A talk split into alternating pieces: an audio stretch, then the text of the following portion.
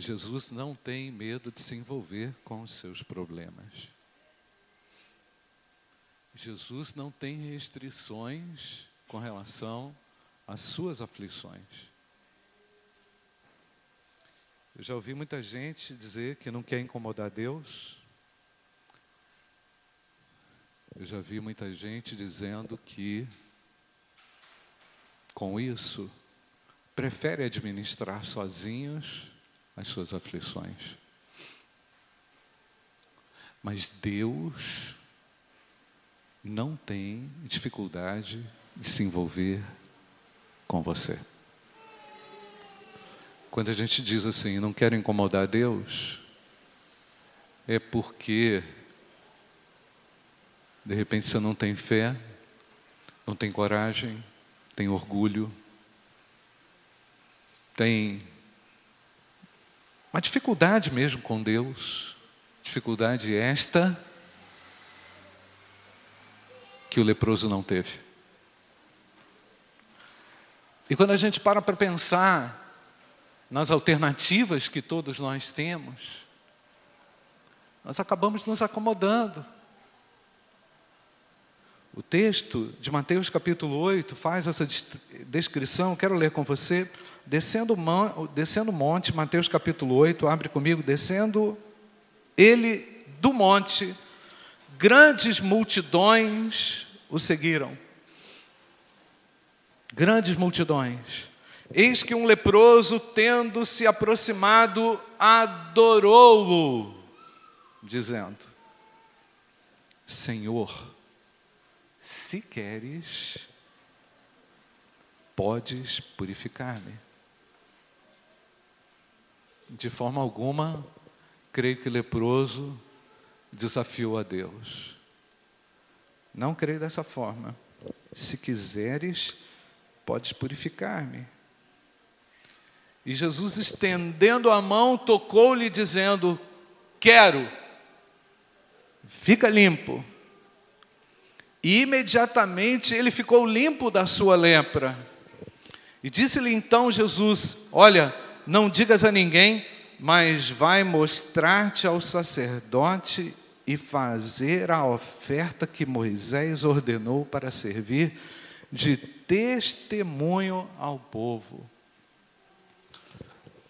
A rejeição, a dor da rejeição, é a tradução da seguinte ideia: a dor da rejeição é a tradução da seguinte ideia. Quem podia me ajudar, não me ajudou. Quem podia me amar, não me amou. Quem poderia se envolver comigo, não se envolveu. E a dor da rejeição se traduz numa rebelião, numa revolta, numa inconformidade, numa dúvida, dúvida a respeito de si mesmo, dúvida do outro, questionamentos, revoltas, ressentimentos, dores. Há ainda pessoas assim. Há pessoas extremamente rejeitadas, há pessoas que estão extremamente destruídas, pessoas que passam pela vida profissional e sentem o peso da rejeição através de uma demissão, através de uma situação não planejada, e a pessoa se sente a pior pessoa do mundo. Caramba, eu fiz tudo pela empresa, Caramba, eu doei meu sangue pela empresa. Caramba, eu fiz tudo naquela amizade, eu me envolvi, eu me envolvi naquele namoro. Enfim, há inúmeras situações onde nós nos sentimos exatamente assim, destruídos e impossibilitados também de termos em alguém a solução para os nossos problemas. Por mais que você tenha um amigo, fala sério comigo. Por mais que você tenha um amigo, por mais que você tenha alguém de confiança, não há ninguém que consegue cobrir o buraco daquela dor, daquele abandono, daquela rejeição. E eu tenho uma boa notícia para você: Jesus Cristo se envolve com os rejeitados. Jesus Cristo não tem medo de se contaminar como nós. Gente, eu estava estudando um pouquinho sobre leproso, é mais ou menos isso aqui, e, e muitas outras coisas piores, como por exemplo, tinha uma distância sem vento. Se o vento não viesse em cima de você, passou o vento no leproso e está indo na tua direção. Se o vento não viesse contra você, você poderia ficar numa margem de segurança, se não me engano, cinco metros. Mas se fosse vento, assim, na sua direção, eram vinte e poucos metros. E, gente, vocês não têm noção do odor, do mau cheiro que aquilo gerava na pessoa. Então, gente, um problema social terrível. O indivíduo vivia excluído, era alguém que estava como um sepultado em vida. Era, era, ele estava vivo, morto, sepultado, excluído. Então, era uma vida devastada, destruída pela lepra. Assim como os nossos erros, gente, os nossos pecados têm a capacidade de destruir o melhor que Deus criou. Por isso que a Bíblia é clara ao dizer que todos pecaram. Todos foram contagiados com a lepra do pecado, com a destruição do pecado.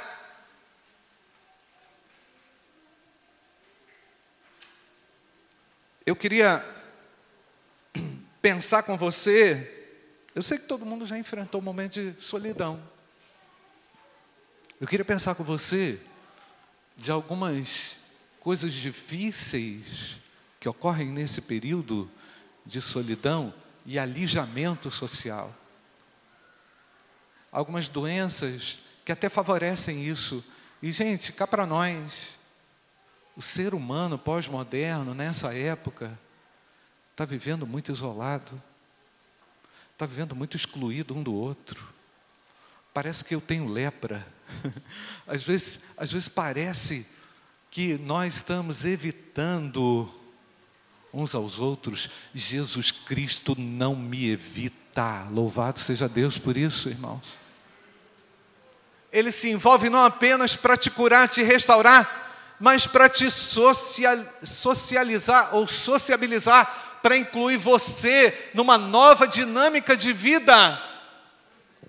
A cura no nome de Jesus, mas a cura também na socialização. Amém, irmãos? Como é bom, como é bom a gente perceber, pastor, que nós somos aceitos e acolhidos. Como é bom saber, gente, que existe pessoas como eu, complexas, que vivem também carregadas por vezes de ressentimentos, de mágoas, de dores. Nós precisamos uns dos outros, amém, irmãos? Igreja é isso. Jesus quis trazer aquele homem, lógico, para uma nova condição na sua pele, para uma nova é, condição social, mas Jesus queria que aquele homem se envolvesse com a obra de Deus. Vai se apresentar a Moisés vai entregar sua oferta, vai viver uma religiosa, uma religiosidade agora decente. Saia da exclusão. É o que Deus está falando com você?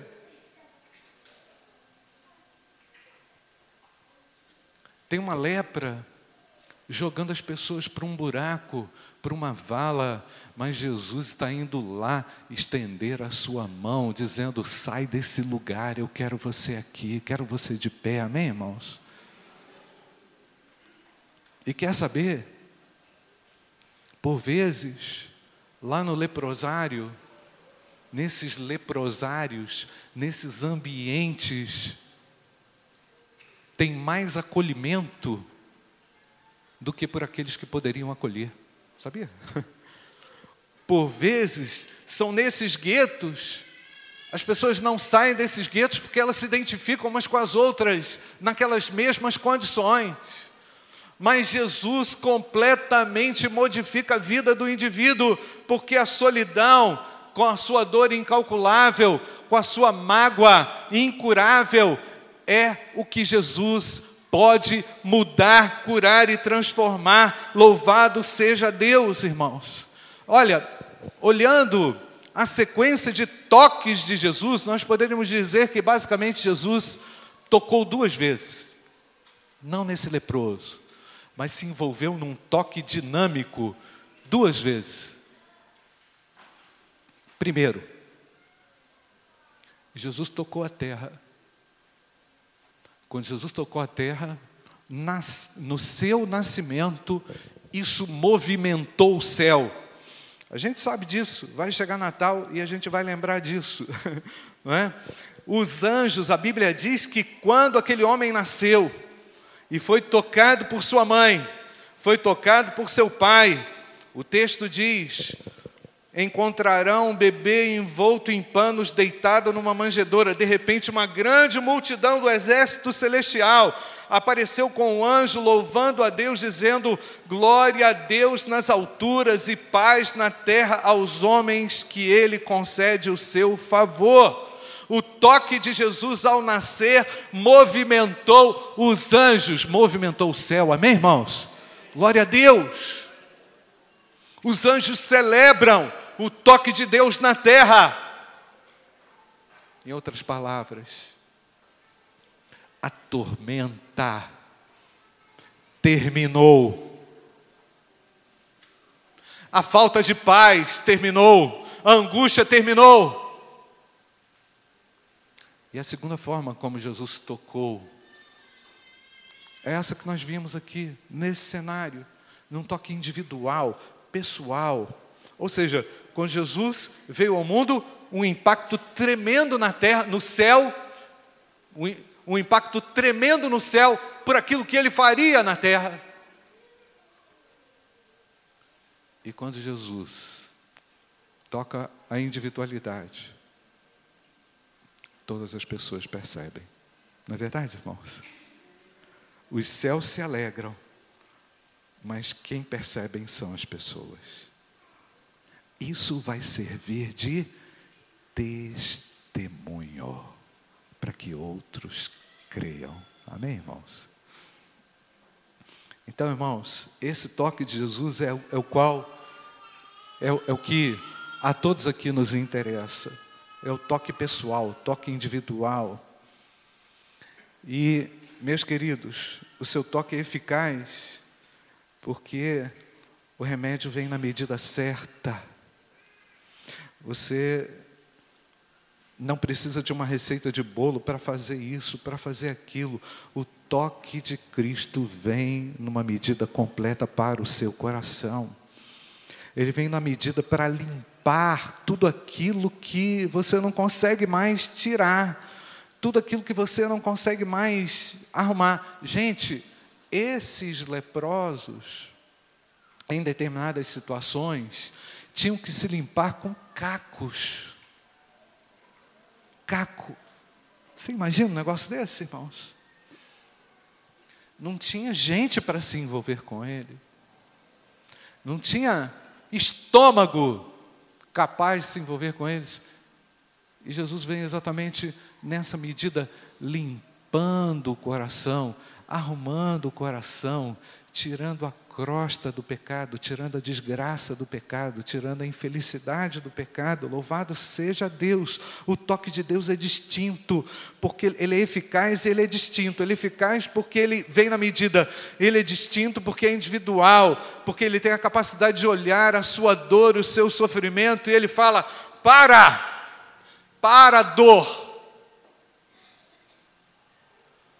para a desgraça, infelicidade ele interrompe o fluxo de destruição. Mas o que faz mover o toque de Jesus? A sua própria compaixão, o seu amor, a sua graça. Não é? É, pastor Israel Belo de Azevedo falando um pouquinho sobre a graça no livro dele intitulado Compasso da Graça, ele vai dizer o seguinte: eu não vou nesse livro definir graça. Ele faz até um trocadilho não tem graça definir a graça. É? A graça de Deus é tão abundante, tão exclusiva, tão tremenda, que é impossível explicar, ele se envolve por causa da graça. Primeiramente, gente, o que, que aconteceu antes do toque de Jesus? Ninguém resolveu o problema. Ninguém teve competência. Houve a dor, a rejeição, a desgraça, o medo, a escuridão. O que que faz mover o toque de Jesus? Como falei, a sua compaixão. E mais, queridos, uma adoração, adoração autêntica. Eu não tenho a ninguém a quem eu adore de forma tão completa. O texto diz até o que ele, o que ele falou na sua adoração. O leproso adorou-o dizendo: Senhor, se queres, podes purificar. Na verdade, essa letra aqui de adoração, irmãos, é a adoração do desespero. Não é assim que a gente faz de vez em quando, gente? Na, na nossa adoração, é a adoração do desespero.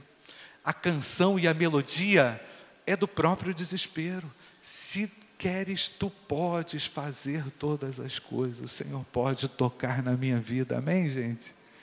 Eu não sei como é que você chega aqui nessa noite. Com a lepra do pecado, carregado de culpa, de medo, de solidão, de abandono, de incompreensões, de injúrias, de feridas profundas. O que que move o toque de Jesus? Essa adoração autêntica, uma declaração de fé, um coração derramado. O que é que acontece após o toque de Jesus? A própria cura e a própria restauração. Estendeu a sua mão, tocou nele, eu quero, seja purificado. A vontade de Deus é boa, perfeita e agradável. A vontade de Deus foi manifesta naquela situação e a vontade de Deus pode ser manifesta na sua vida nessa noite. E a vontade de Deus é que todos sejam salvos é que você seja livrado da ira eterna. O que, que aconteceu depois do toque de Jesus? Implicou numa mudança tremenda, uma mudança significativa, visível. Não é fake, é fato. Jesus me curou. É um fato incontestável. Todos nós podemos dizer aqui: Jesus me curou. Você pode dizer isso? Amém? Mas talvez haja alguém aqui no nosso meio ainda totalmente destruído, isolado, excluído, auto-excluído. Entende? Porque, deixa eu explicar, gente, essa auto-exclusão, por vezes, é produto de uma revolta. Sabe, de uma coisa incontida. Ah, não, eu não quero arriscar. É igual uma pessoa que tem várias situações é, de relacionamento pessoal, assim, namoro, difícil. O cara teve uns, sei, sei lá, uns dez namoros, ele fica com medo. Ele tem medo de se envolver.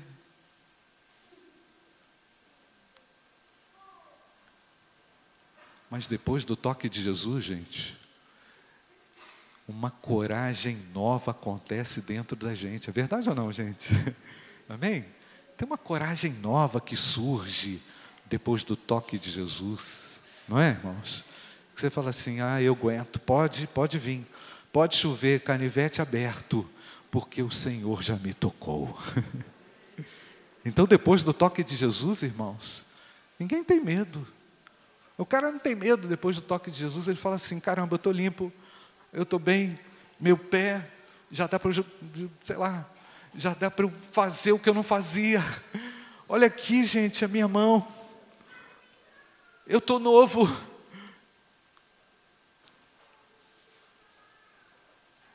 Eu não serei mais rejeitado, porque se Deus é por mim, quem será contra mim? Amém, irmãos? E olha a coragem desse homem, foi lá no sacerdote, ele já estava cansado de saber disso. Foi lá e ofereceu a oferta exatamente conforme a orientação da lei. Então, mas teve um detalhe, não é, irmãos, que até intriga alguém. Jesus disse para ele: Olha, não conta isso para ninguém. Interessante, né? Não conta isso para ninguém.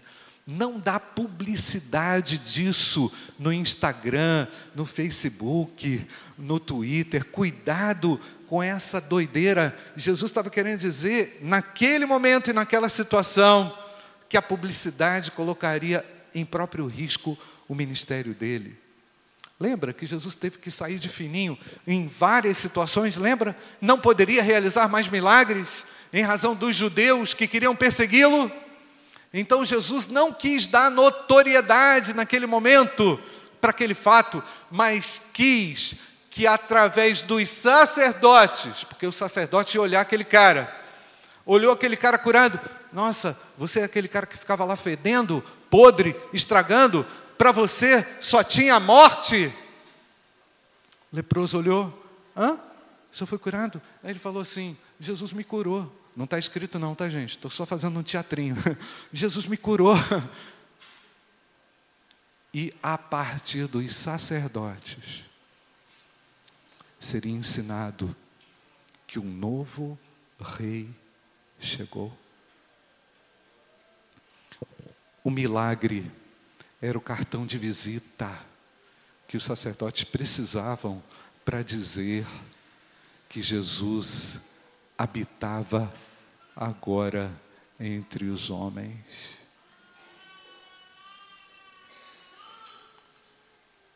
Essa gratidão, chegar lá no sacerdote e entregar a oferta, refletia também, sabe o que, irmãos? Compromisso do leproso com as coisas de Deus. Entendeu? Muita gente hoje que só quer usurpar das bênçãos de Deus. Já percebeu isso? Mas não quer compromisso com as coisas de Deus. O tocado tinha que agora reverter isso em testemunho é, oficial, vamos dizer assim, nada individualizado, certamente iria impactar na comunidade, e lógico, aquele indivíduo restaurado seria útil para o engrandecimento do reino de Deus. E é isso que Deus quer fazer com a sua vida: tirar você da inutilidade e colocá-lo de volta a serviço de Deus. Mas tudo acontece, gente, quando você reconhece que só Jesus é a cura. Como é que a Bruna cantou? Sei, como é que é? Como é que é? Creio, sei não. Creio que tu és a cura. Jesus é o remédio para o pecado que destrói o seu coração. E eu quero dizer que nessa noite, Jesus Cristo é o mesmo ontem, hoje e eternamente todo aquele que se aproxima dele pela fé será tocado. Feche seus olhos, eu não sei como que você entrou aqui, talvez destruído, arrebentado, talvez tenha entrado aqui sem nenhuma calma. Nós cantamos aqui calma, serena e tranquilo. De repente você entrou aqui totalmente agitado, totalmente descontrolado pelo pecado, mas Jesus Cristo veio ao seu encontro, vem ao seu encontro nessa hora e quer tocar o seu coração. E pode tocar o seu coração. E eu quero dizer a você, todo aquele que vive pecando é escravo do pecado, é o que a palavra de Deus fala. Mas se o filho Portanto, se o Filho os libertar, vocês de fato serão livres. Jesus quer dar liberdade para você nessa noite. A liberdade do perdão, da cura,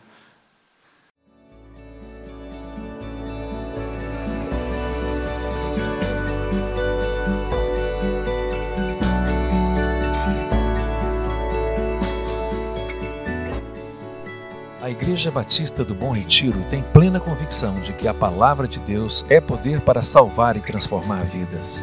Nosso desejo é que essa mensagem tenha alcançado seu coração. Para saber mais sobre quem somos e em quem acreditamos, acesse ibbrpatinga.com.br.